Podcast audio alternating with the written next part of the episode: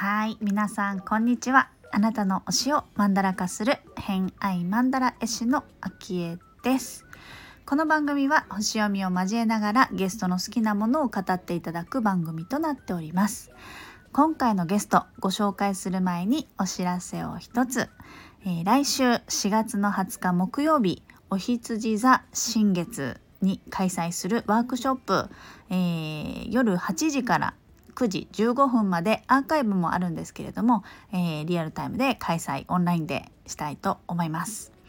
内容はですね春分お宝マップを作るんですけれどもあの自分のネイタルチャート出生時のどこで新月が起こるのか迎えるのかっていうところから、えー、フォーカスして自分の願いだったり叶えたいことありたい姿みたいなものをですね、えー、ちょっと書き出してそれを画像として集めてきてスマホの画面にセットするっていうワークショップ開催します。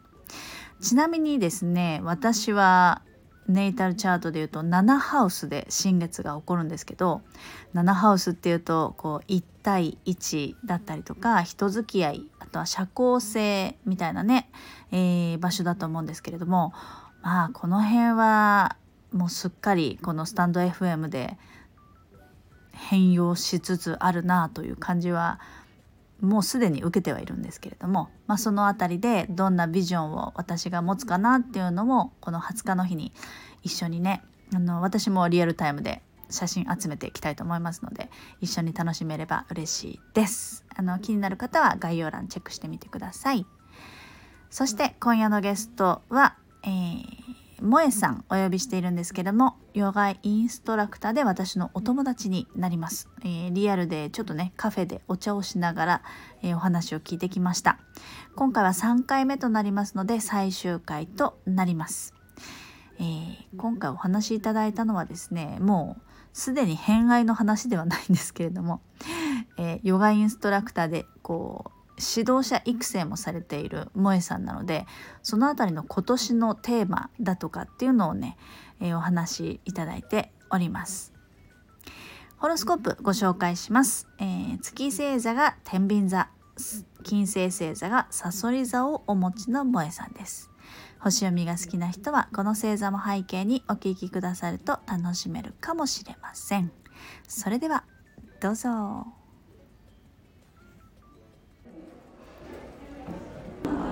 から今の悩みはなんかすごい自慢みたいになるけど、うん、だ誰かをこう育成させていただく立場を仕事でもしてるけど、うん、いや萌えさんがいいんだよね。って戻ってこられるのは嬉しいけど、育てられない。その育成ってすごい難しいなって思うところとかさやっぱりそのそのメソッドを愛されるわけじゃなくて人なんだなって。だからやっぱりそのねなんぼスキルをお伝えしても人柄とか、個性っていうのが愛されていかないと選ばれていかないじゃん,、っていうのはすごいつくづく感じ。る、それはもう子供だけじゃなくて大人も、でそうやって愛される人じゃないと人はついてこないから、成功はしないこういう仕事で。難しいなと、そう。ねなかなかなんかさもうこの世の中だからさ選択肢がいっぱいあるじゃない、ね、であのいいように見せようと思えば見せられる人もたくさんいるから誰に出会って、うん、そういったものを誰からこう学んだり吸収したりするか難しいよね。ね本当だよね、うん、でもそうだと思う。人ありきっていうか、うん、ね。それはもう私のだから今年のテーマは、まあ、自分の集客っていうよりは私のとこで勉強したいって言ってくれてる人たちが、うん、の生徒さんができること。もう一回言って。あちょちょっと待ってごめんねちょっとなんかごめん。もう一回言って。私のファンファンというか森さんに学びたいですっていう人を、うん増やすことよりも、うん、今年は、うん、私が、まあ、今育成とかさせてもらってるメンバーたちが、彼女たちが選ばれること。あなるほどなるほど。選ばれる人になっていくことがやっぱすごい目標だし、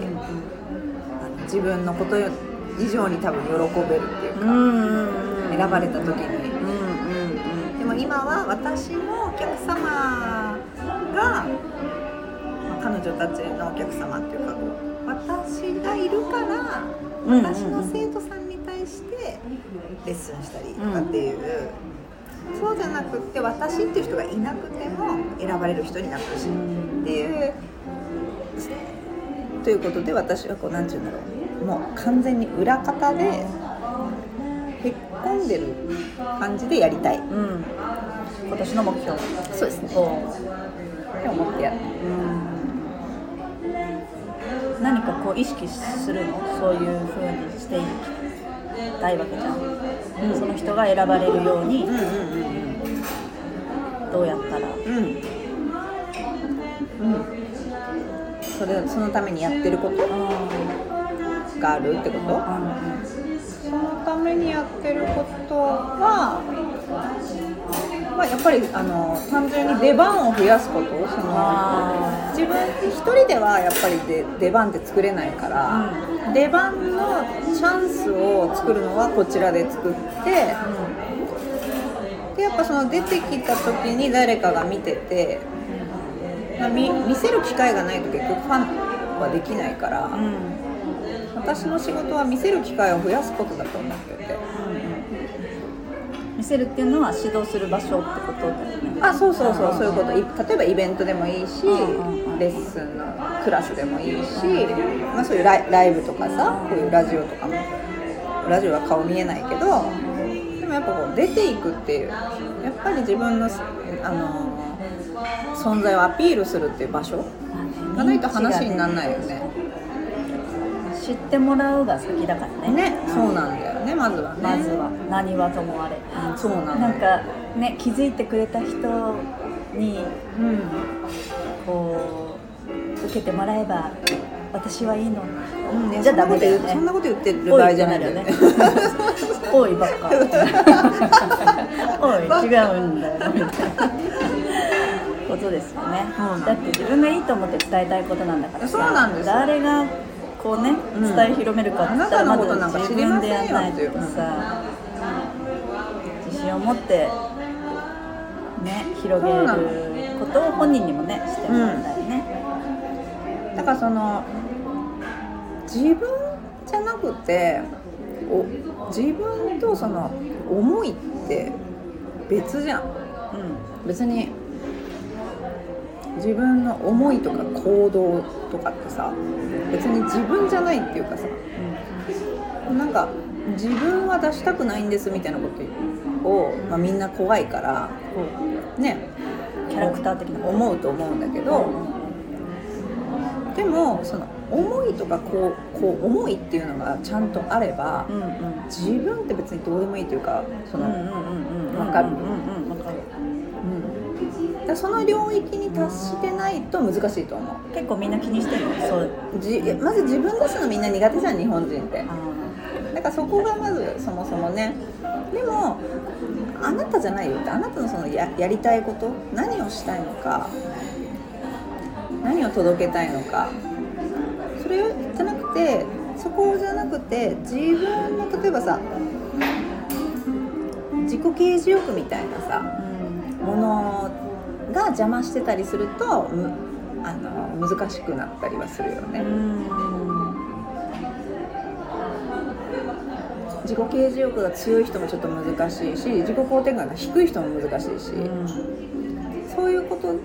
はそういう自分自己みたいなのはちょっとさよならで本当に重いこう魂レベルの思いみたいのが表に出ていかないと表に出ていくとどうでもよくなるその自分に対する評価は。顔がなんだろうが。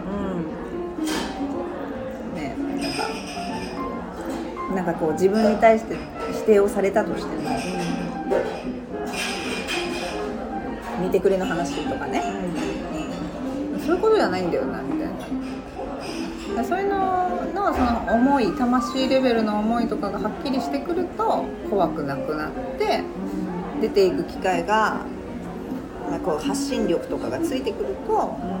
人に見られるし、まあ、チャンスは広がるよね少しは。でもそもそもその思いが意外とみんな小さい。だからもうそもそも論話にならない。結局でもさその話を聞いてると あの例えばその自己顕示欲が強い人とか自己肯定感が低い人ってなんか淡々とすべきことをしてうん積み上げたりとか、うんうんうんうん。まあ、それこそヨガだったら自分と向き合ってこううん。ヨガを深めるとか、自分に向き合うとか、なんかそういうのひたすらやるとさ、うんなんかまあ自信じゃないけど、まあ、自分、まあ、自治じゃん、うん。あのヨガがさ、うんうん。自分のことを知っていくとこうそういうのが気にならなくなったりもするから、うんうんなんかその辺をやっぱやっていく工程は絶対に必要そうだね。よそれは確かに。あの本当に小さな成功体験をひたすら積むっていうのは私も育成の人にもしてもらっててそのまあ構図ももちろんなんだけど言ったことを守る守りきるっていうでその目標もそのビッグじゃなくてめっちゃちっちゃい例えば、まあさっきの話じゃないけどこのフォークは必ず片付けますっていうのをとにかくやり続けるっていう。なんかそういうでもそれもストレスにならない、まあ、いいのを一緒に見つけるのが伴走者の役目だから、そこ間違うと余計また落ちてったりするから、そこはうまく持ち上げたりしながら成功体験を繰り返して基盤を作るだよねそのそもそもの自分の安定した自己に対するこう認識とかが変に曲がってないように落ちて落ちてたりなんかズレが生じてるよね。ね。自分の持ってる評価とさそうなのよ、まあ、自分もずれてるのかもしれない。まあね人のこと散々言って 自分どうなのよってそうそうそうそう。ことはある全然ある。それはね。そうそうそうそう。でもそのやっぱズレが強ければ、ジレンマっていうかさやっぱ出しにくくなるよね。ね。よく見せたくなるし。そうそうそうなのそうなの、ね。そこに合わせちゃうから表情をさ、ね。それはまあそれはさ年取ってきたのもあるけどさ自分がこう落ち着いてきたのって自分も若い頃あった自己啓示欲があったり、ね、否定があったりいろいろあったけど今本当に多分どっちもなないんだけど楽だよね。楽。本当楽だよね。楽。いやでもそう年取るって楽だよね。楽だよね。どんどん楽になるなとは思う、うん、本当楽。でも楽じゃない人もいっぱいいるんだよね。年取っても。っていうのもき気づいた。あうんだから私みたいな私寺子屋って呼ばれ呼ばれてるんだけど。ー何？歩く寺子屋。最近呼ばれるんだけど。雪るって作ってるつもりないんだけどさ。それは何？どういう？なんかいろんなことが来るんだよいや生徒さんと関係ない人でも普通にこうあのフォローされてる人とかね。とかもそうだし他のその仕事の絡みうん。でヨガじゃなくても関わった人とかになんか人生相談されるみたいな。いやなんか安心した答え出してくれそうだもんね。そうなのかな。た大概がなんかどうでもよくないって言われて終わりって感じだけどね。そんなのどうでもそうそうそう今のね自分からしたらどうでもいいって思っちゃうとまあねその渦中の人はね。そう。そういうことでしょ。だからもちろん最初は私は同調するんだよ。はいうんは分かるあるある。だから自分のいっぱい引き出しを引っ張り出して、いうん。あこう似てるよねっていうことを言って、そうだよね。こういう感じだよね。でまず同調して、でそっからでももっとすごいこととか結構もっと大変なこととかを出したりすると、うん。まず分かってもらえたっていうのと、もっと大変なことって言ったらあなんか自分のってと大したことないかもって思えたりして、うん自分でその自分の方向性を変えていける人結構多いから、そのためには私のなんかビッグな余計な経験はいる。バックボーン そうそうそうそうそう余計な経験はまあ人のためになる時もあるんだな。ね。さんの引き出しをお持ちですからね。そうですね。うん。ますよね。エスプレッソなのですはいどうぞどうぞ。いや経験してるっていうのもあるよねいっぱいね。いやそうなんだよ痛い目見てるっていうのはあるよやっぱ。だからなんか体のことをこの間も後屈のレッスンとかちょっとスペシャルでやらせてもらったんだけど無料でね。そういう時もなんかやっぱり私ヘルニアだったりとかっていう痛い経験をしてるのを。あエスプレッソ一つください。以上でよろしかったです。はい。はい、かしこまりました。してるからそれを乗り越えてああなってんだっていう体現してるじゃん、うん。あの乗り越えたこと。をうん。だからついてきてくれるから、うんうんうん。やっぱその痛い目見てるっていうところで、みんなが、えー、とお同じなんだってまず思えること。自分と同じなんだっていうところで近くなって。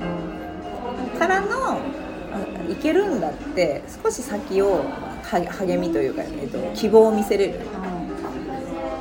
が、まあ、人が少し興味を持ってくれるポイントだよね。いや説得力は違うよねね。やっぱね。ね。私本当怪我とかしてないからさ それは思う。すごい思う。ね。かといってやっぱさ辛いじゃんそんなヘルニアとか。さ辛い。ぎっくりもそうだしさ。本当辛い。でもそれがあるからこそ向き合ってそうね。今があるっていうのはやっぱ強いよね。それは思う痛い頃の写真が別にあるわけじゃないし痛いのは見せれるわけじゃないんだけどそうね。それはそうだね。そうだから信じてくれるかどうかの問題はあるんだけどでもリアルな話やっぱこれってさトーク力もあると思うんだよ。ああそうね。話ができないと。順番とかもあるよね。そうそうそうそうそうそう。でストーリーを語れるってすごい大事だと思うんだよね。だってあれじゃんヨガの時漫談って呼ばれてたんでしょそうそうそうそうそう。で私も今日のレッスンは良かったぞと思うのはトークだからね笑いを取れるかそうそうそうそうあいい笑い取ったなみたいな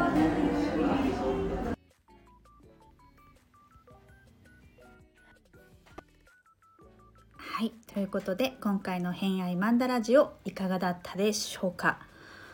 えー、と今日のお話はまあヨガのインストラクター指導者の立場で今年のテーマだったりとか、えー人の育成だとかっていうお話をいろいろとねしていただいたんですけれども、まあ、ホロスコープのお話をしますと萌さんは、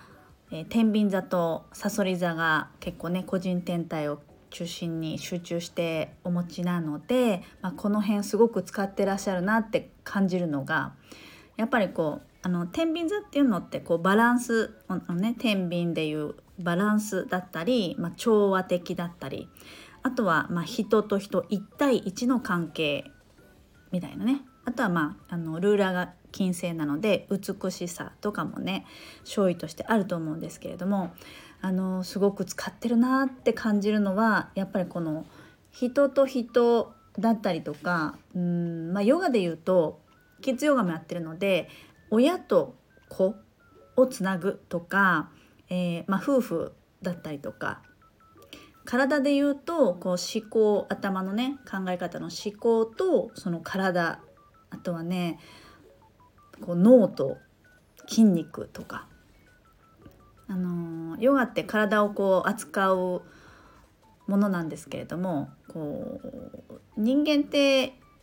意外と体を使えてるようで使えてないことが多くてでこうやって使うんだよっていうのを実際やってみると体があここ使えるのねって脳が理解して初めてあの使えるこう可動域が増えたりとか使える場所が、え増えたりだとか、えーま、筋肉が鍛えられたりっていうことをどんどんしていくものなんですよね。でそういうのってこうヨガをやってらっしゃる方って気づいたりとかあのしてる経験もあるんじゃないかなと思うんですけど、まあ、そういうのってこう指導者の人がこう伝える伝え方もそうだし、えーその気づきをどう伝えていくかっていうのもまあその力だったりすると思うんですよね。でまあまさんの場合はこの3回の中であのー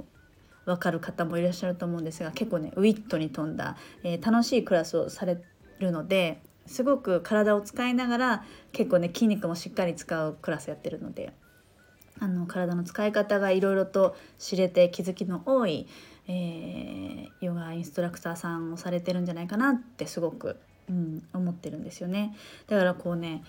どっちかっていうと人1対1でするとかバランスを取るっていうよりもつなぐお仕事、まあ、ヨガってね友情ってこうつなぐっていう意味もありますけどこの辺すごくリンクしていて、まあ、人と人何かと何かをつなぐっていうことをすごく、えー、使っているなという感じが天秤座的にはね。あとはね人と関わる時もすごく深く関わってくれるんですよね。だから、まあ、その深いとかまあヨガ自体そのね体の仕組みが好きなのであの萌さん私もそうですけど、まあ、萌さんは、まあ、オタクというかね偏愛というかね変態というかね、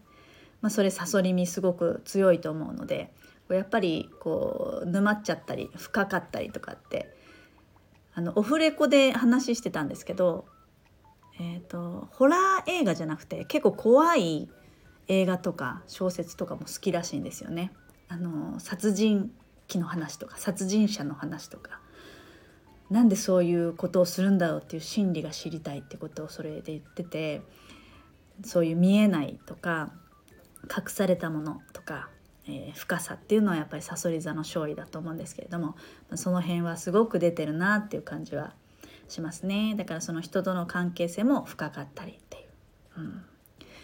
ね、こうやって星からまた改めてこう仲のいいお友達の日々していることだったり言動だったり考え方だったりっていうのを星を知ることでちょっとね別の側面から捉えられたりして結構またあの面白かったり、えー、お友達とですね深くなったりとかっていうのがあるので、うん、星読みの楽しさなんじゃないかなって思ったりしています。はいでちょっと話は全然変わっちゃうんですけれども今度今週の日曜日4月の16日日曜日に、えー、ライブ配信30分間したいと思います。イエーイこれがですね実はあのただライブ配信をするだけじゃなくてちょっと企画に参加になるんですけれども前回あのスタイフバトンっていうあのヒーラーのエコさんという方が企画されたリレー形式のスタイフライブにあの参加させていただいてでまあその時にいろいろねあの来ていただいてあのそのライブの中での交流だったりとかその後こうね、えー、他の SNS で、えー、交流させてもらったりとかスタンド FM のライブ配信別の方のところに遊びに行ったりだとかっていうことをさせてもらって、まあ、少しずつねこうスタイフ絡みでつながりがちょこちょこ出てきてる感じはあるんですけれどもまああのそういったねスタイフバトンっていう企画に参加させていただいたのがきっかけだったなってすごく感謝してるんですが。でその中であののびたまごさんっていう方がいらっしゃってですね先日その方のスタイフライブ遊びに行ったらまたあのすごく面白い企画を思いつかれていてそれがですね24時間テレビならぬ24時間スタイフライブ配信しますということででこれも30分から1時間ぐらいで、まあ、リレー形式というか24時間こうつないで